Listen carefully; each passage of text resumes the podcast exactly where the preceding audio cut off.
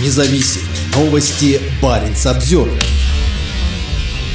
Губернатору Карелии жалуются родственники участников войны в Украине. Губернатору пишут об отсутствии обещанных дров, воды и газа. После того, как губернатор Карелии Артур Парфенчиков 10 мая опубликовал на своей странице ВКонтакте пост о поддержке наших земляков-участников СВО и их семей, в комментариях в посту стали появляться многочисленные жалобы.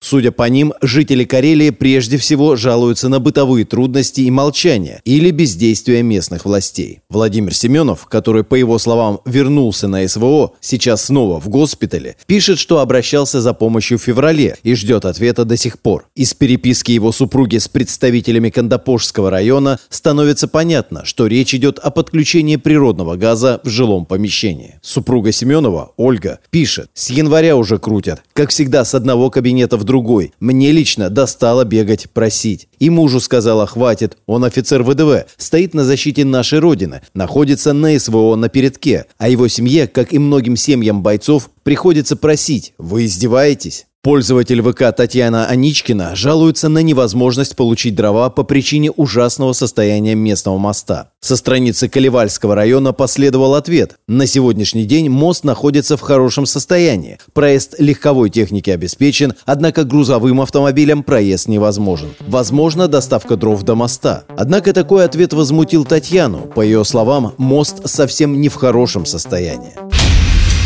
Независимые новости. Барин обзор.